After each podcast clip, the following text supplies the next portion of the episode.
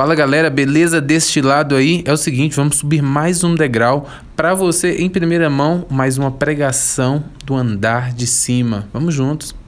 Vamos comigo, porque o Senhor está nos falando de maturidade espiritual. Então eu vou pedir meu celular ali, por favor. E eu lembrei de uma coisa na oração, falando de maturidade espiritual, né? Não sei se todo mundo aqui é da Aliança de Misericórdia, mas tudo bem, não tem problema que eu, eu dou um, um assim, um geral do que eu vou falar, né? A irmã Maria Paula, do Cordeiro Imolado, ela foi uma das fundadoras da Aliança, junto com os padres, João Henrique e Antonella. E ela, desde sempre, então, com os padres, né? Quando foi em 2005, ela descobriu um câncer. E assim foi até 2009. E esses dias eu vou fazer retiro, como eu falei para vocês semana passada, né? E aí eu, assistindo aqui o andar de cima, aparecendo na câmera, né?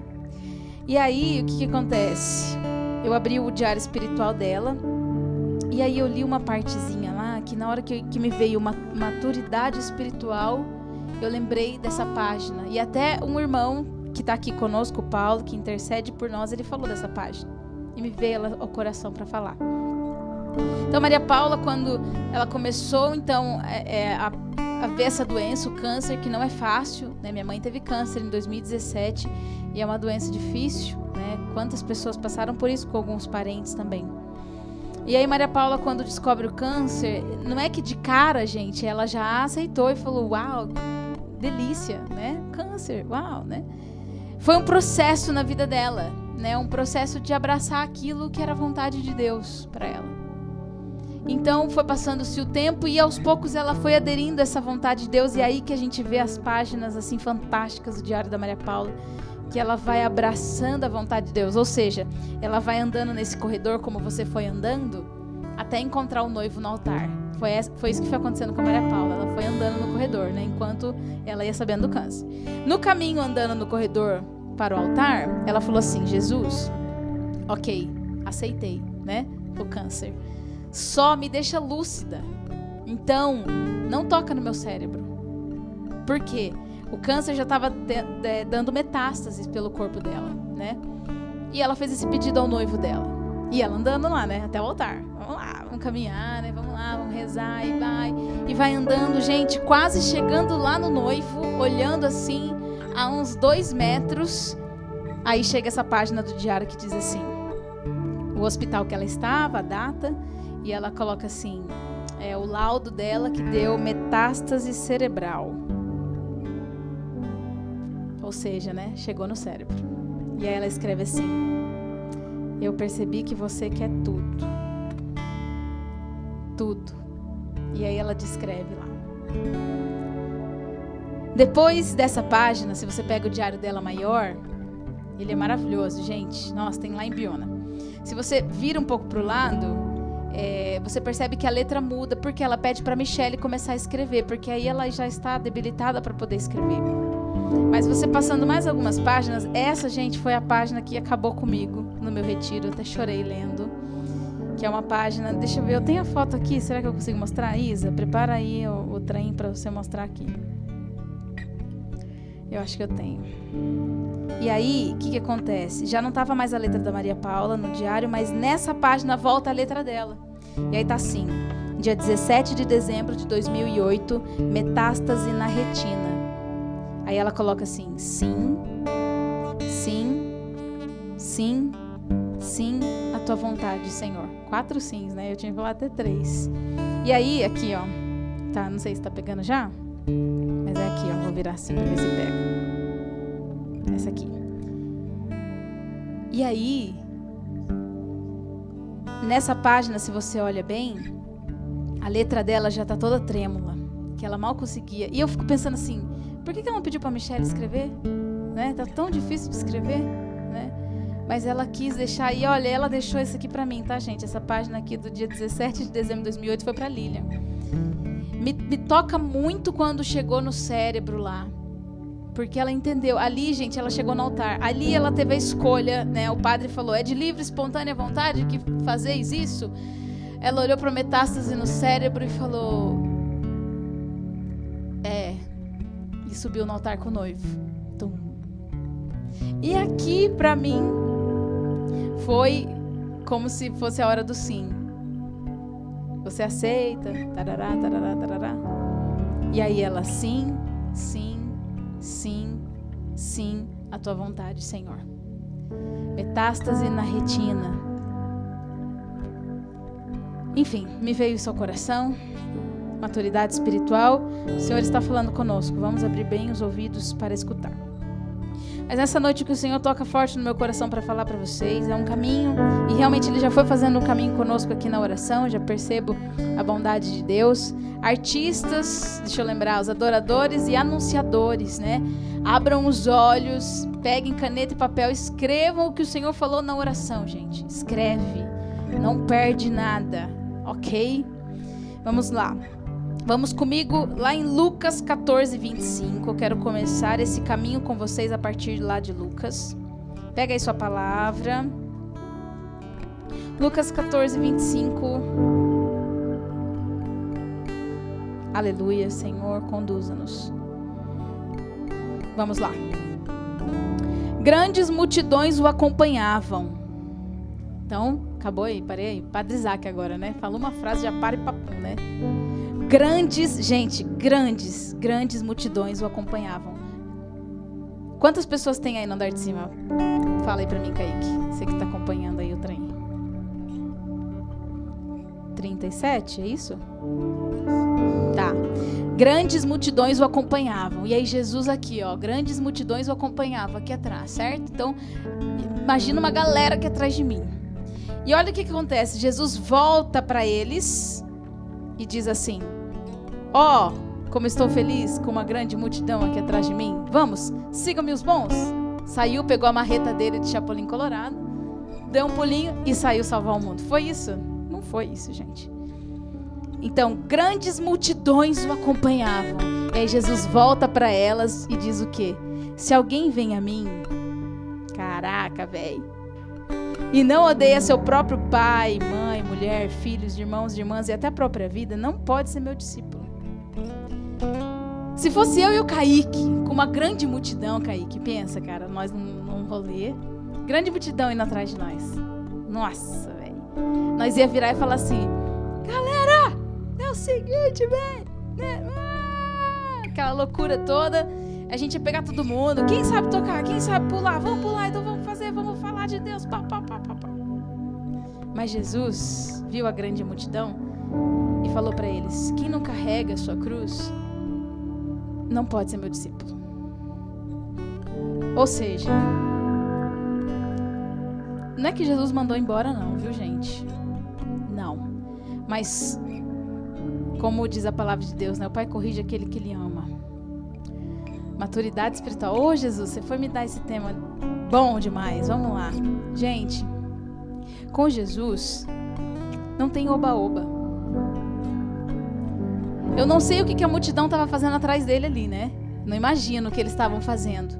Mas para Jesus virar aqui para eles, já mandando a real. Ó, oh, gente, se alguém escuta aqui, multidão, se alguém vem a mim, mas não odeia pai, a mãe, mais, e vai falando, né? Quem não carrega a sua cruz, quem não renuncia a si mesmo, não pode ser meu discípulo. Essa é a real, gente. Tá bom? Se você não, não quer isso, tudo bem, mas não dá para ser meu discípulo. Aqui eu estou chamando discípulos. E aqui vai entrando a maturidade espiritual. Eu também estou entrando com vocês no mistério, tá, gente? Estou entrando aqui no mistério com vocês. Então Jesus chama discípulos. Jesus não chama multidão. Jesus não chama oba-oba. Jesus não chama uma micareta. Chama quem está na micareta? Lógico que chama. Chamou eu? Eu tava no meio de um bar, ele me chamou. num bar é, GLS. É, agora já mudou a sigla, né? LGBT. Estava no bar LGBT e Deus me chamou. E eu tive a graça, gente, olha, uma graça muito grande de acompanhar uma pessoa que já foi num bar que eu cantava.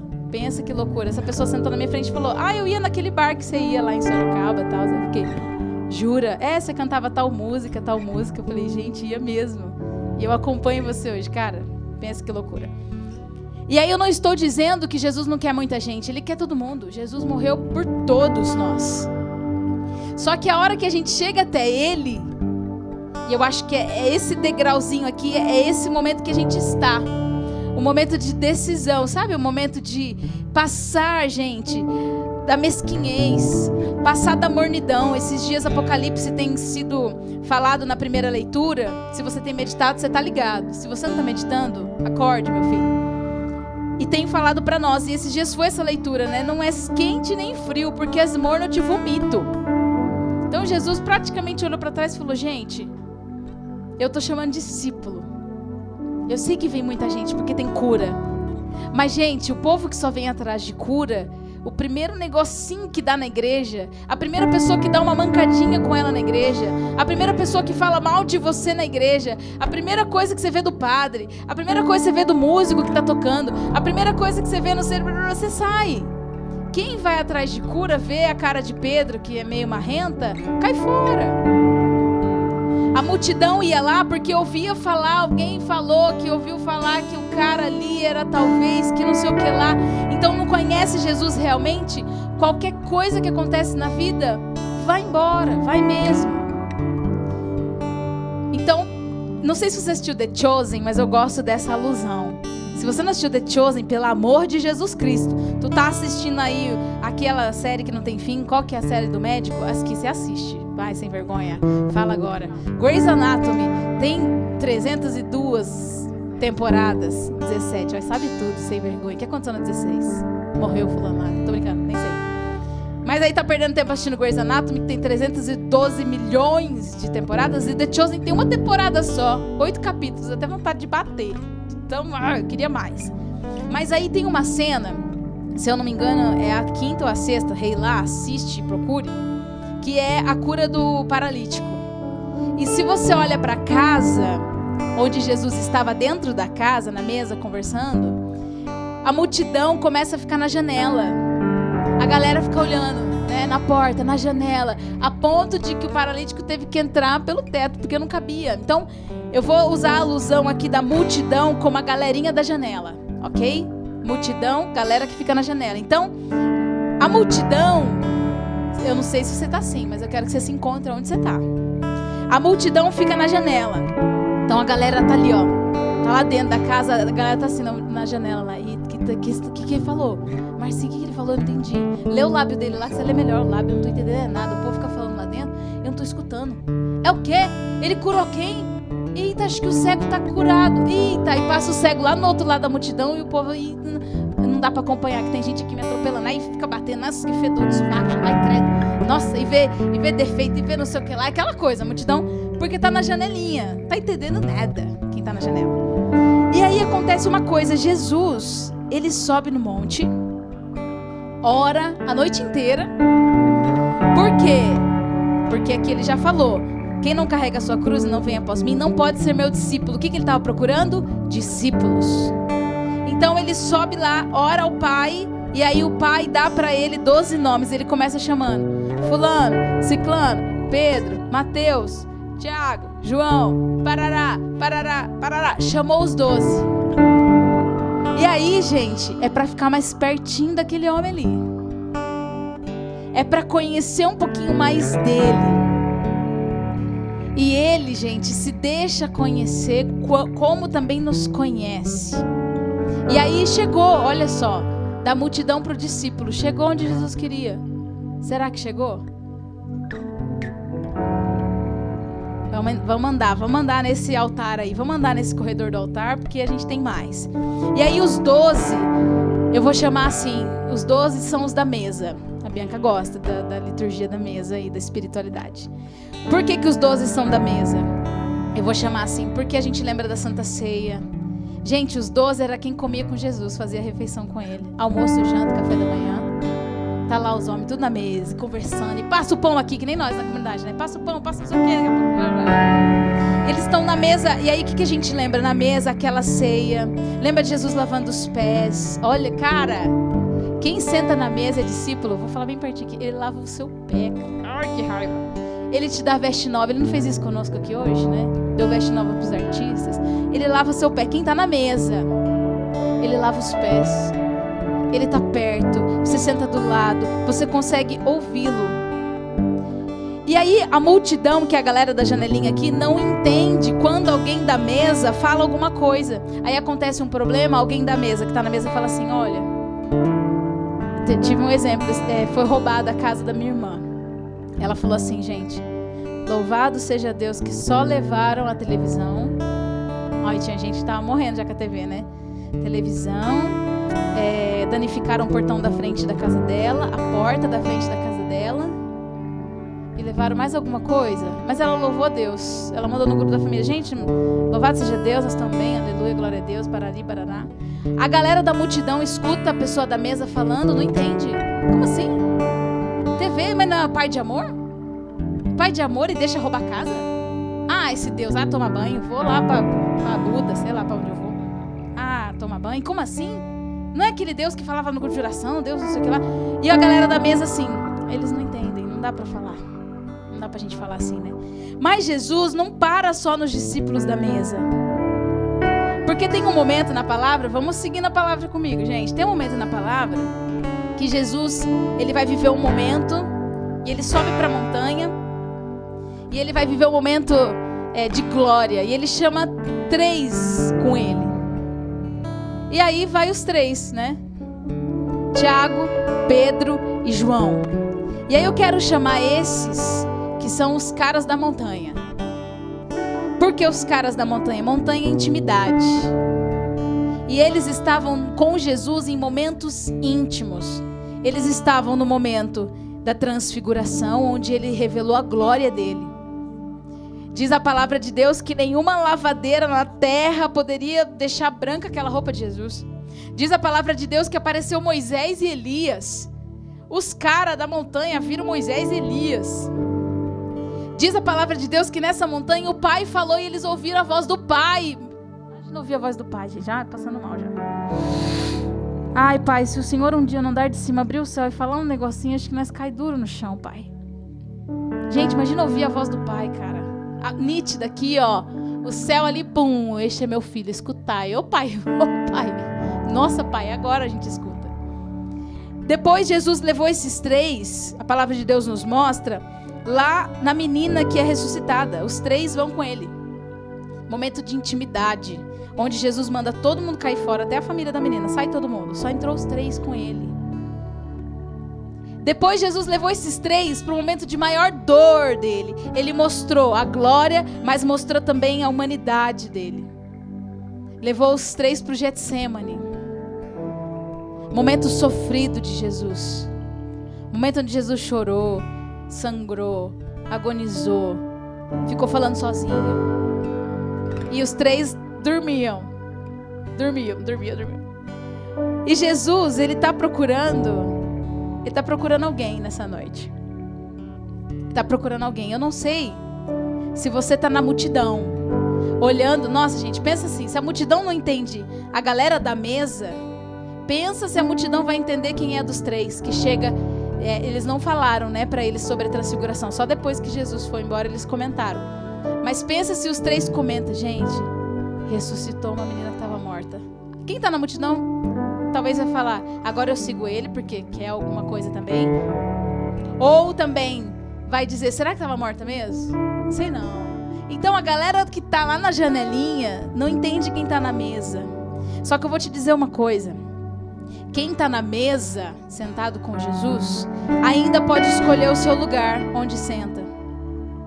Ainda pode escolher se eu passo ou não a comida para aquele ali que está me pedindo com um bom grado. Eu ainda escolho. Eu ainda estou aqui no, na minha zona de conforto. Porque Judas sentou com ele à mesa. E se você lê o livro de Valtorta nessa parte de Judas, gente, nessa última ceia, Jesus coloca, segundo a revelação de Valtorta, Judas bem na frente dele. E o lugar de quem ficava na frente, olhando cara a cara, é o lugar do mais amado. Mas eu posso escolher porque dizia claramente que Judas já tinha ali pensado tudo o que ele ia fazer, mas ele estava à mesa. E quem está à mesa não entende o que aqueles três falam. E corre o risco ficarem meio assim ainda. Ah, nossa, o mestre só leva os três. Nossa, mas não sei o que lá. Ah, mas não sei o que lá. E aí, gente, vamos lá. Da janelinha da multidão, da mesa dos doze, Jesus dos doze tirou os três e levou para a montanha, que é o lugar deles. Mas aí acontece uma coisa que é a maturidade agora para nós. Vamos, vamos, vamos ir além. Talvez você esteja feliz de estar na montanha. Talvez você esteja na montanha e deve estar pensando: eu sou um dos três da montanha. Eu estou na montanha orando com Jesus. Mas os três, quando Jesus, no momento que ele mais sofreu, o amigo dele, o amigo deles, né? Eles dormiram, sentiram um topor. A gente ainda na montanha, ainda está fazendo a nossa vontade. E Deus está nos convidando para um patamar acima ou abaixo, depende do ponto de vista. Desses três, gente, a gente sabe bem, você já está entendendo o que eu quero dizer. Quando esses três que fazem parte da mesa, Jesus chama a parte, um deles estava sentado à mesa, do lado de Jesus. E ele fez um, uma cena que a gente não viu de ninguém. De ninguém. Que é a cena onde ele reclina a cabeça dele no peito de Jesus. E foi no momento mais difícil para Jesus, aonde ele sabia que alguém ia traí-lo, aonde ele sabia que já estava chegando a hora. E nessa hora que João reclina a cabeça, ele quis saber segredos. Porque Pedro até fala para ele: pergunta para o mestre, pergunta para ele quem que é, quem que vai trair, quem que vai trair. E ele reclina e Jesus diz a ele, mas é interessante que João não revela para os outros. Porque João poderia ter batido na mesa, né? É Judas! Vamos pegar ele. É agora. Acaba com ele. Não. Ele escuta o segredo que vem de Jesus e ele, gente, por mais que o segredo seja difícil, Jesus está revelando um traidor no meio deles. E um traidor que fazia parte da família ali. Eu não sei se você vive essa experiência hoje, de no meio da sua amizade, até dentro da comunidade, não sei, da sua família. Mas quem está nesse lugar desse um, hum, tem uma postura diferente. Pedro era um dos três, pegou a espada e choing no, no soldado. Agora, esse um que deitou ali escutou o segredo de Jesus é quem eu der o pão molhado. Ele viu que era Judas. E na revelação do livro de Valtorta diz assim: que Jesus falou: Não conte a Pedro, ele não vai entender. Não conta. E realmente a gente sabe no relato, João não falou para ninguém, João guardou aquilo. E todo mundo ficou boiando: será que sou eu? Será que sou eu? Será que sou eu? Será que sou eu? E esse único um que deitou na cabeça, a cabeça no coração de Jesus, ele encontrou o lugar dele, gente. Ele encontrou o lugar dele, porque esse um, esse único que estava na mesa, estava entre os três, mas ele foi a mais. Porque ele foi o único amigo de Jesus que ficou com ele aos pés da cruz. Foi o único que permaneceu do lado da mãe dele, que sofria muito. Todos se preocupavam com Maria, todos. Mas ele conseguiu ficar lá. Mas por quê? Porque ele chegou no lugar dele. Ele, da multidão, Jesus o chamou para a mesa, o chamou para a montanha e o chamou para o lugar. Agora que eu quero que você entre. Que esse lugar é o segredo e é o lugar que nós devemos estar em todos os momentos. Para que, gente, a nossa fé se torne inabalável. Lilian, é possível uma fé inabalável? Sim. Sim. E sim. Igual a Maria Paula. Sim, a tua vontade, Senhor. Acho que toda vez que eu falar três sim, eu vou lembrar da Maria Paula. Porque é o lugar no coração de Jesus. Esse é o lugar do um. Da multidão é lá na janela, não entende nada que está acontecendo. Logo vai embora. Logo cansa de Jesus. Teve uma hora que Jesus vira até para os doze quando a multidão vai embora e fala: E vocês querem ir também? Aí Pedro fala: Não, Senhor, a quem iremos? Só tu tens palavras de vida. Vem para os três, vem para a montanha comigo. E aí restou um. E aí, gente, há uma chave e um segredo. João conseguiu permanecer lá aos pés da cruz porque realmente ele era o discípulo do coração de Jesus. Ele foi aquele que escutou segredo, e segredo difícil, gente. Difícil de escutar e de permanecer e de entender. Quem que entende? Quem que entende uma morte dessas como Jesus sofreu? Ninguém entende. Quem que entende que um amigo que caminhava três anos traiu? Ninguém entende. A multidão piorou. Janelinha, o povo da janelinha só falou mal, né? O povo da janelinha foi um povo que foi curado e depois cuspiu em Jesus. Como eu e você podemos fazer. Eu não sei se você está na janelinha. Talvez hoje, essa noite, Deus está falando com você que você está na janelinha, igual a multidão. Só vai atrás de cura, só vai atrás de, de alegrias, de oba-oba na igreja. Só vai lá dar um oizinho para Jesus e sai, uh, oizão pro mundo. Não sei se você está assim. Eu não sei se você já está sentado à mesa, mas ainda escolhe o lugar que vai sentar ainda prefere o lugar, ainda está fazendo a sua vontade. Vou dar um, um testemunho do meu irmão. Uma vez ele me contou, ele estava na Dom Bosco, o Padre Henrique foi visitar Dom Bosco. E os jovenzinhos, alegria, né? Padre Henrique, fundador, vai vir aqui, vai, vai almoçar com a gente. Uh! Prepararam uma mesona para caber todo mundo. Dom Bosco inteiro, mais o Padre Henrique, né? Aí o meu irmão, ele. Meu irmão é demais, gente. Ele que escreveu essa cartinha para mim, me contando. Eu estava no primeiro ano, na escola de evangelização. E ele falou assim: Aí eu vi a cadeira do Padre Henrique onde ele ia sentar. E eu lembrei daquele evangelho que. Não.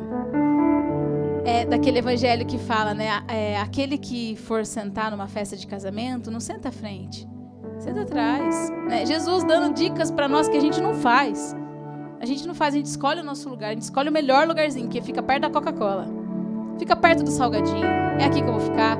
Eu vou comer mesmo, vou servir ninguém, que se exploda todo mundo, o mundo é meu, da hora, vou morrer e vou. Yes, sou eu, né? E aí meu irmão escolheu de sentar do outro lado, contrário do Padre Henrique.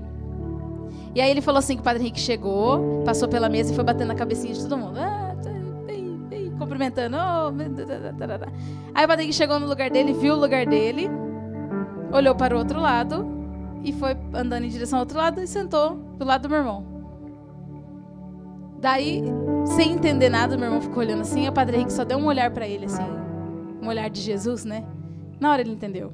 Ele falou: "Ah, o noivo está me convidando para sentar um pouco mais à frente. Está me convidando para sentar com ele, porque eu fiz essa escolha." A escolha que o Senhor quer para nós, você que está ouvindo aqui, para mim, para Bianca, para Isa, para Marcinha, para o Mateus, Kaique, todos nós que estamos aqui. É de nós entrarmos nesse lugar do coração de Jesus. E aí o padre Evandro acabou comigo essa semana já, né? E ele fechou para mim tudo. Porque João aos pés da cruz, ele permaneceu aos pés da cruz porque estava no coração de Jesus permaneceu ao lado de Maria. Então, quem é o discípulo do um, gente? Quem está no coração de Jesus está aqui, ó. A mãezinha está aqui, ó, com a mãozinha dela aqui tremendo. Imagina a senhora tremendo, gente. Tremendo para não chorar mais. Está segurando a mãe de Deus aqui, agarrado nela, olhando para uma cena indescritível que não tem o que fazer. Eu estou vivendo essa experiência e eu quero passar para você essa lição. Toda vez que chegar uma situação e você olhar para ele e falar assim: não tem o que eu possa fazer. Você vai lembrar assim: eu estou aos pés da cruz. Eu estou aos pés da cruz. Aí você tem que fazer o que com Nossa Senhora? Mãezinha, vem cá e vamos olhar junto. Gente, situação de adultério, de traição, situação de amigos seus que estão talvez se separando. Não tem o que você fazer. Não tem. No máximo escutar. Nem palavras. Isso vai falar, você vai estragar. Isso é aos pés da cruz. Isso é permanecer diante da cruz. E lá aos pés da cruz, João viu uma cena onde o soldado pega a lança e fura o lugar que é dele, né? O lugar que ele está. Ele com Nossa Senhora sentem essa dor E assim os místicos dizem, né, os santos dizem, Nossa Senhora nessa hora sentiu uma dor enorme também na sua alma. E ali se abre o coração de Jesus, onde sai sangue e água, João molhando aquela cena junto com Nossa Senhora, e aí acontece todo o desfecho da morte de Jesus. E quando há ressurreição, quando vem os momentos de alegria, esse um é o primeiro que acredita. Porque Maria, por mais que ela foi lá primeiro e viu Jesus, ela estava ainda desesperada. Ela viu o túmulo. Meu Deus, levaram ele, roubaram. Oh, meu Deus, roubaram, roubaram, roubaram, roubaram. Pedro olhou, desconfiou dela, desconfiou de quem falou que viu, desconfiou, desconfiou. João, quando ele só inclina para o túmulo, ele olha, diz assim a palavra: o discípulo viu e creu. Uau! Ele está no lugar dele, no coração. Quando eles estão no, na praia, Jesus aparece ressuscitado como um homem que eles não reconhecem que era Jesus. João olha e fala: É o Mestre. Quem está no coração de Jesus reconhece a Jesus mesmo nos momentos mais difíceis momento de morte, momento de suicídio. Momentos, gente, difíceis. Eu estou hoje aos pés da cruz de um suicídio de um rapaz que foi filho da aliança. Eu morei com ele em 2018 em Piracicaba. Quando eu vi a notícia, gente, juro para vocês, eu titubeei em ficar em pé. Deu vontade de ficar sentado aos pés da cruz, deitado. Mas eu levantei aos pés da cruz. E eu estou orando dia após dia por ele, pela família, por essa alma, um jovem. É uma situação, gente, que eu não tenho o que fazer. Só orar, só olhar, só gerar, só gestar, só. Foi o que Maria fez na cruz. Ela gerou a humanidade ali. No momento mais difícil. Foi uma gestação. Isso, gente, é um caminho de maturidade espiritual que o Senhor está me convidando e te convidando a entrar no coração de Jesus. Sai da janelinha. Sai da janelinha daqueles que só criticam, só vê o que está ruim, meu Deus. Só vê o que não está bom dentro da igreja. Só vê o padre que é isso, que é aquilo. Sai. Sai dessa mediocridade de vida. Sai, o Senhor está te chamando e eu aqui como profeta. Como profeta que o Senhor me constituiu para gritar que o noivo está chegando, eu vou assumir essa missão. Sai porque o noivo está chegando. Ele está atrasado, mas ele está chegando. E a hora que ele chegar, gente, aqueles que estiverem no coração dele já vão estar, já vão estar, e não vão ouvir dele que eu não te conheço. Saia da mesa ainda onde você escolhe as coisas, ainda onde você está no meio dos doze e ainda está disputando quem é o melhor. Está disputando quem tem mais anos de comunidade, quem tem mais não sei o que lá, quem reza mais rosário, quem, quem tá. Sai, sai disso, sai disso. E entra no lugar que é seu, no coração de Jesus. Dentro do coração de Jesus, a nossa fé se torna inabalável. É possível permanecer aos pés da cruz. Maria, eu nem vou falar de Maria, né, gente? Maria não saiu, nunca saiu. Ela gerou o coração de Jesus, pronto. Quer que eu fale mais o que para vocês? O útero de Nossa Senhora gerou aquele coração. Que depois se explodiu por nós e lá nasceu eu e você, a noiva. A gente veio depois dessa cena, tá, gente? Por isso nem falo de Nossa Senhora. Mas a gente precisa agarrar nela aqui, ó, para segurar, gente, para segurar o reggae, agarre Nossa Senhora. Porque ela aqui de pezinha do seu lado, mesmo trêmula, mesmo olhando aquela cena, o filho morrendo. Você mãe que está aqui nessa live e está vendo o seu filho morrendo. Em nome de Jesus, aumenta a tua fé na presença de Deus, aumenta a tua fé e gera o teu filho, gera, gera, gera. Nossa Senhora não subiu na cruz e arrancou Jesus de lá, não bateu nos soldados que estavam batendo no seu filho, não xingou a multidão que falava blasfêmias e coisas obscenas, não xingou o ladrão do lado dele falando: desce daí. Pelo contrário, ela olhava e o olhar dela gerava. Claro que um discípulo dessa forma do lado dela permanece aos pés da cruz. Então, esse discípulo que Jesus está procurando aqui, ó, quando ele fala: "Quem não carrega a sua cruz e não vem após mim, não pode ser meu discípulo". Por quê, gente? Porque não vai dar conta, porque é fraco, pelo contrário. É o mais fraco. É o mais fraco, dependente. Sabe quem não aguenta, na verdade? Quem é independente, que quer fazer do seu jeito. Aí não vai dar conta mesmo, não aguenta o reggae. Agora Jesus está nos convidando, né? A Bia falou no andar de cima, retrasado, se eu não me engano, sobre a vontade de Deus. Jesus está procurando esses adoradores que fazem a vontade do Pai. Esses são os adoradores que o Pai procura, que estão no coração dele e fazem o que a batida do coração de Deus fala. Então, gente, se a gente liga a internet aqui e a internet não está funcionando, não é para começar às oito. Ponto. Aleluia. Aí liga a internet, só uma câmera está e o switch para.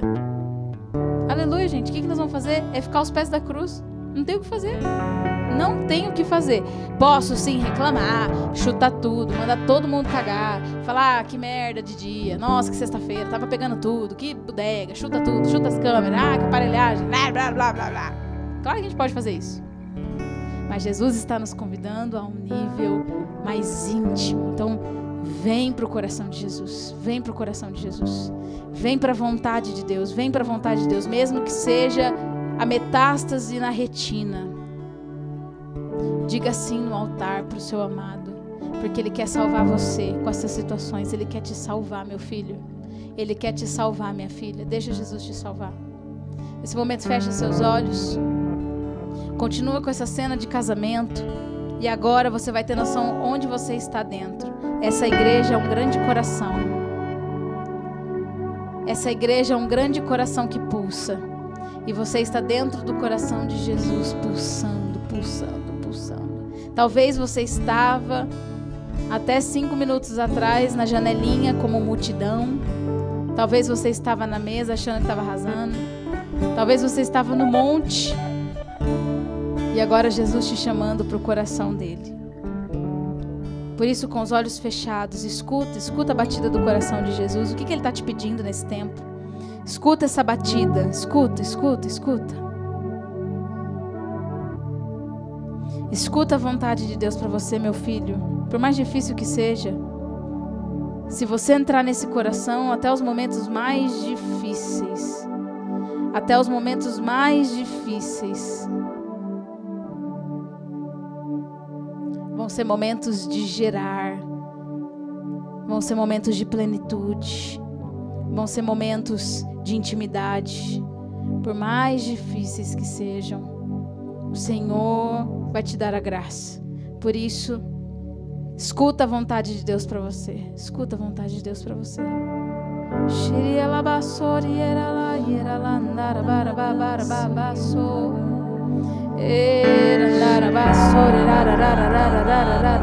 nós pedimos a intercessão de João, discípulo amado de Nossa Senhora. Nós queremos entrar neste coração.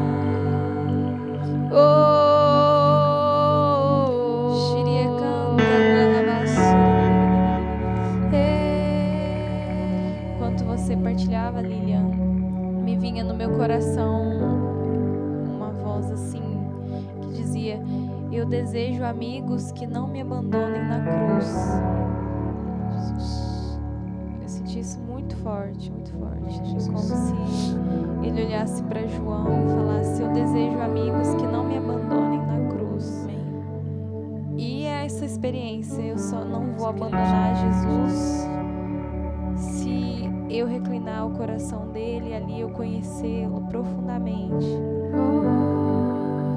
Então ele não quer amigos que o abandonem oh. diante da cruz, diante do sofrimento. Teu coração, Jesus. Nós queremos deitar no teu coração, Jesus.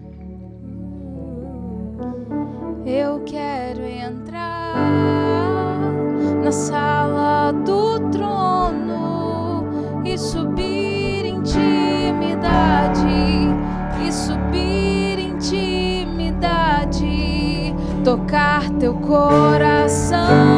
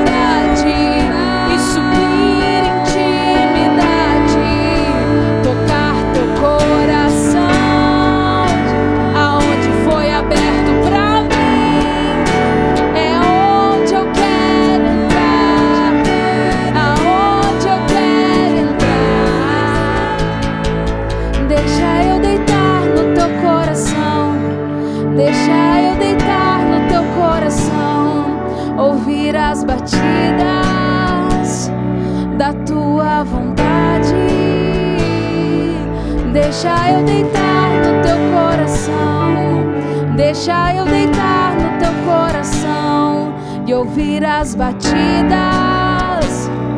da tua vontade. Deixa eu deitar no teu coração. Deixa eu deitar no teu coração e ouvir as batidas.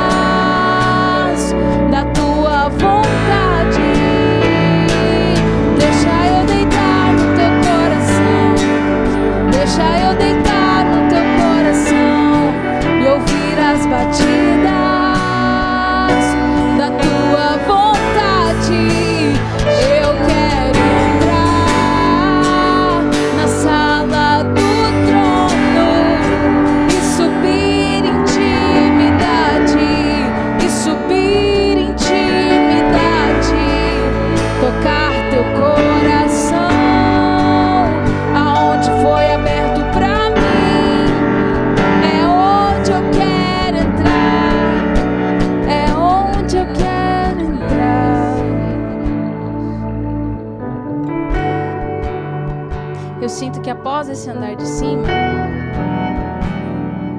você vai pegar alguma música que te conduz a Deus, acabando mesmo andar de cima, vai pôr o seu foninho, vai fechar os seus olhos, põe a música baixinha, não precisa pôr muito alto não. E você vai viver um momento seu e dele. Nós estamos vivendo sim um momento aqui de experiência com Deus, mas Ele quer viver com você, discípulo amado. Sai da janela, sai, sai, sai da janelinha. Vem para dentro da casa, venha, venha, venha. E não só casa, mesa, não só oração, monte, vem para dentro da casa dele que é o coração. E aí o Padre Evandro essa semana lendo Apocalipse ele disse: tinha que ser mesmo João, que no Apocalipse diz: eu olhei para o céu e vi uma porta aberta. Gente, olha o jeito que João estava olhando para o céu, porta aberta. Agora me fala como é que ele estava olhando para a brecha do peito de Jesus na hora que se abriu? Tinha que ser João para ver essa cena, essa visão da porta aberta no céu. É o coração do amado dizendo: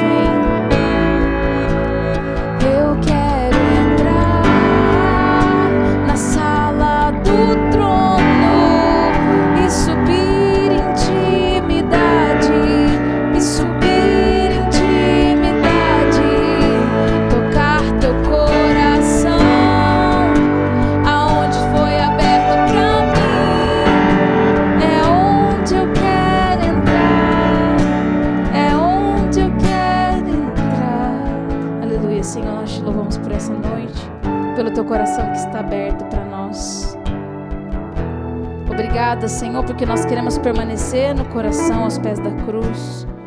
Não só para ser consolados, mas também para consolar, assim como Alex está dizendo aqui. É isso mesmo, Alex. Senhor, nos dá desprendimento de tudo que temos para mergulhar no teu amor aos pés da cruz, como diz a Beidevânia. Vontade de Deus.